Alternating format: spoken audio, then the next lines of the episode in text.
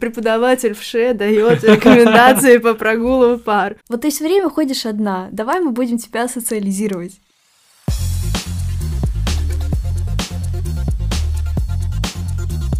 Всем привет! Вы слушаете подкаст Высшей школы экономики «Поступай, как знаешь». Меня зовут Стефа Харская. Я буквально на днях закончила 11 класс, а сейчас сдаю ЕГЭ и собираюсь поступать в вышку. А меня зовут Данил Остапов, я уже учусь на втором курсе в вышке, и в этом подкасте помогаю Стефе разобраться с поступлением. Некоторые ребята уже сдали первые экзамены, а у меня все только начинается. Да, этот эпизод как раз должен выйти 4 июня, когда ты будешь сдавать свой первый экзамен. Если вы это слушаете, значит, я уже в процессе. Но сейчас, если честно, не хочется лишний раз себе как-то напоминать об этом.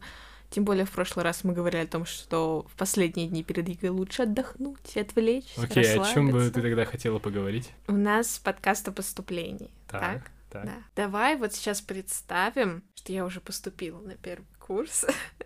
И про фишки университета я уже знаю, плюс-минус представляю, как будет проходить студенческая жизнь, но все-таки как-то нужно будет влиться в это, адаптироваться. Я тебе, кажется, понял. Давай сегодня поговорим о том, как встроиться в студенческую жизнь и не потеряться в пространстве огромного университета. Поэтому рассказывай, как ты адаптировался к вузу. Давно хотела это спросить. Ну, у меня этот процесс прошел довольно неоднозначно. У меня довольно много друзей и хороших знакомых, но кажется, что могло быть гораздо больше. Дело в том, что из Красноярска в Москву вместе со мной переехало очень, ну, почти все одноклассники, и я провожу большую часть времени с ними. То есть у нас тут такая своя небольшая красноярская диаспора. А с ребятами из вуза так вышло, общаюсь чуть меньше. Но в целом ты довольно успешно встроился в студенческую жизнь. Да, но мне, правда, особенно нечего здесь рассказывать. Давай лучше спросим об этом мою однокурсницу Ариадну. У нее реально интересная история. Она считает себя интровертом и перед поступлением была уверена, что ни с кем из вуза не будет общаться. А сейчас, по моему впечатлению, по крайней мере, это один из самых активных студентов нашего курса.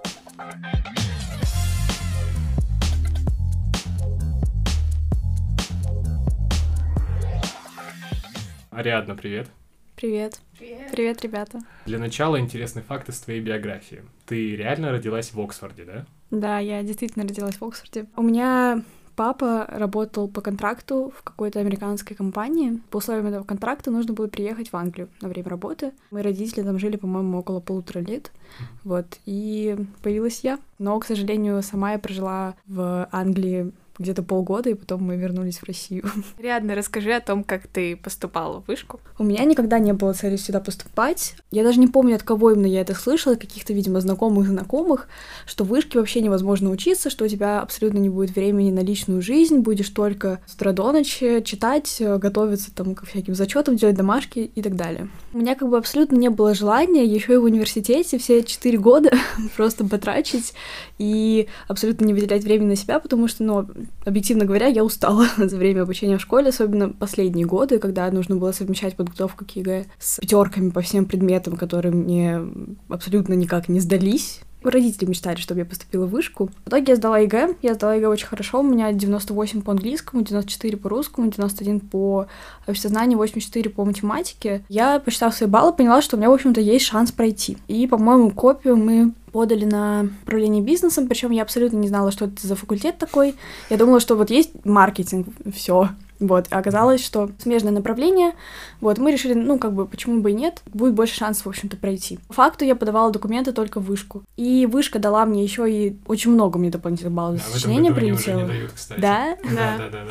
Ну что ж, плюс мне, по-моему, три дополнительных балла за золотую медаль. По итогу у меня получилось 376 баллов. На маркетинг я не прошла. Мне не хватило прям нескольких баллов до зеленой волны хотя бы. На управление бизнесом я прошла по зеленой волне. Зеленая волна это список абитуриентов, которые еще до зачисления уже точно могут рассчитывать на то, что они пройдут. Учась на своем факультете, я бы вообще ни разу не сказала, что вот у меня там нет времени. Мне нравится, что у нас достаточно мало нужно зубрить чего-то. То есть у нас э, учеба направлена больше на практику, и если у нас есть какие-то домашки, то это чаще всего какой-то проект, какая-то презентация, какое-то да, мини-исследование, а не то, что ты, типа ты сидишь там и, не знаю, на 500 это листов пишешь задачи. Плохие какие-то ожидания относительно учебы не оправдались от слова совсем. С учебой, как я поняла, все круто, классно. А как проходил процесс социализации в университете? Стоит сказать, что я, в принципе, сама по себе интроверт. Как-то раз я выхожу из вышки, мы с моими одногруппницами начинаем двигаться к метро, вот, они мне говорят, мы едем на Покровку, поехали с нами. Я такая, ну, не знаю, ну, я думаю, это, ну, у меня дела, да-да.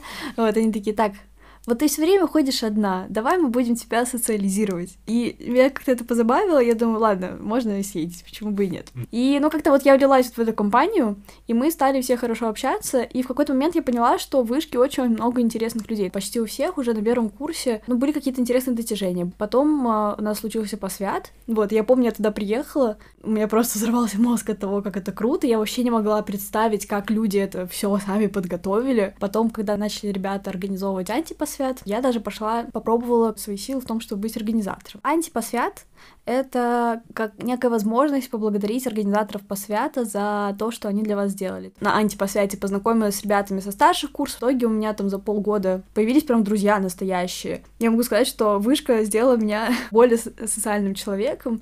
И поступая сюда, мне кажется, есть очень классная возможность обзавестись прям такими хорошими социальными связями, причем качественными.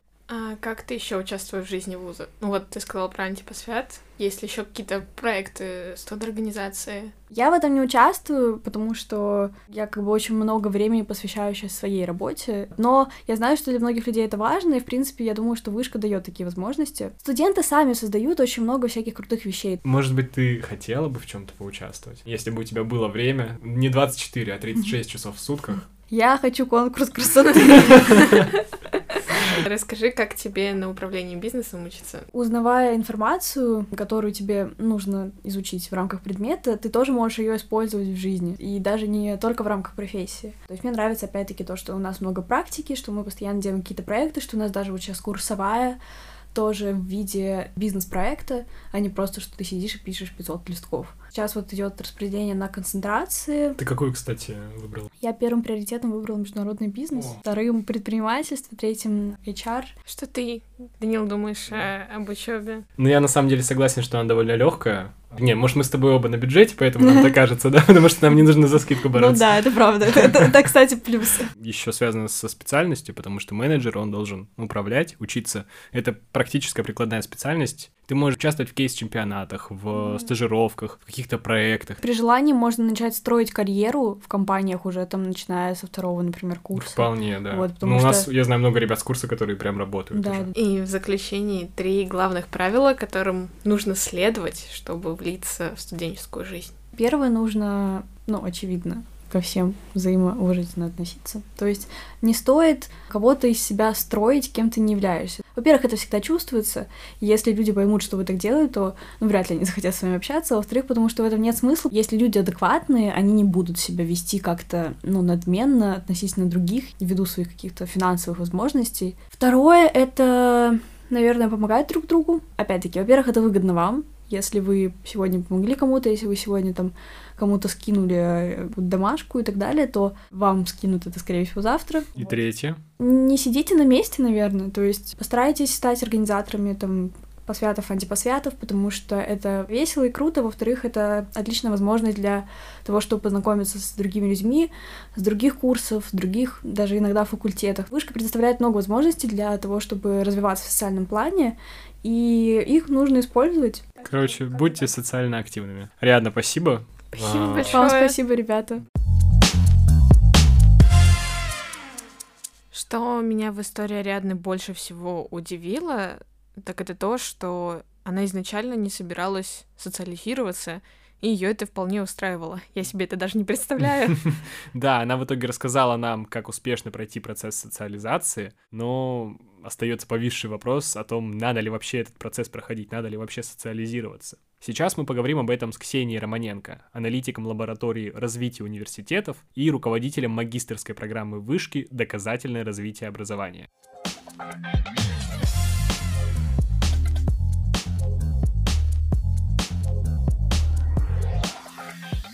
Ксения, добрый вечер. Здравствуйте. Здравствуйте. Мы сейчас обсуждали, как успешно социализироваться в ВУЗе, как завести много друзей. Вопрос, зачем вообще быть таким социально активным человеком, в чем польза для студента? Ну, смотрите, во-первых, просто хорошо быть общительным и иметь связи, это полезно и так далее, но если вы общительный человек. Но если мы говорим про смысл университета, то вообще-то это одна из функций университетов как организации высшего образования, как института. И это то, чтобы студенты, выпускники заработали так называемый социальный капитал. Это вообще такой социологический термин, который широко распространился, но он ужасно полезный. Что имеется в виду? Ну, что у вас есть деньги, которым вы можете распоряжаться, у вас есть Культурный капитал — это вот там те знания, которые вы получите, те нормы, которые вы приобретете, ну, потому что университет — это место, где мы учимся быть какими-то более воспитанными людьми, более культурными, я тут показываю кавычки, как будто бы их кто-то видит. Это вот не имей 100 рублей, имей 100 друзей, это то, с чем вы должны выйти из университета. Вы с этими людьми будете потом вместе расти, вы будете друг другу помогать, вызывать друг друга в разные проекты. Быть в сетях — это, в общем-то, наверное, даже еще полезнее, чем там быть просто хорошо зарабатывающим, счастливым, интересным и, и так далее человеком. Поэтому, конечно, одна из функций университета — социализация. Если хочется как-то максимально с пользой провести эти годы, то, конечно, стоит включаться и зарабатывать такой свой социальный капитал. Сейчас довольно распространено мнение о том, что ВУЗ не готовит к карьере, и все равно после четырех лет обучения нужно как будто бы с нуля совсем стартовать. Если люди так считают, их не удается переубедить, стоит ли им идти в ВУЗ не за знаниями, а именно за знакомствами и за вот этим социальным общением, за социальными связями. Ой, вы знаете, история про то, что вузы не нужны, это очень обсуждаемая дискуссия. Постоянно работодатели в разных опросах говорят, ой, ко мне приходят выпускники самых селективных, самых лучших вузов, а я их вынужден снова учить. И очень много академических работ и научно-популярных популярных, которые называются «Смерть университета» или «Университет в руинах», есть очень известная книга. И вот университет его хоронят, мне кажется, весь 20 век, и все никак не похоронят, потому что помимо того, что действительно это место, где производится наука, где производится образование, там еще производятся культурные нормы, там формируются комьюнити, и, конечно, те эффекты, с которыми выходит человек из университета, они совершенно не ограничиваются какими-то конкретными навыками,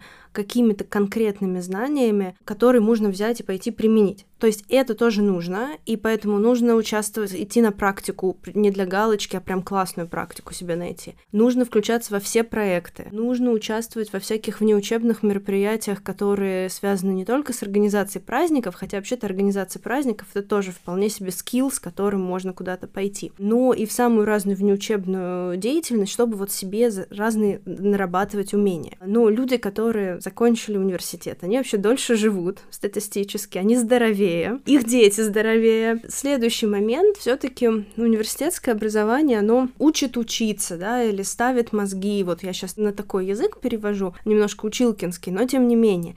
И, соответственно, человек, выходя из университета, может переучиться, может подумать, как ему вообще пойти не двумя путями, а там каким-то третьим, седьмым, сто пятнадцатым, может свое что-то сделать.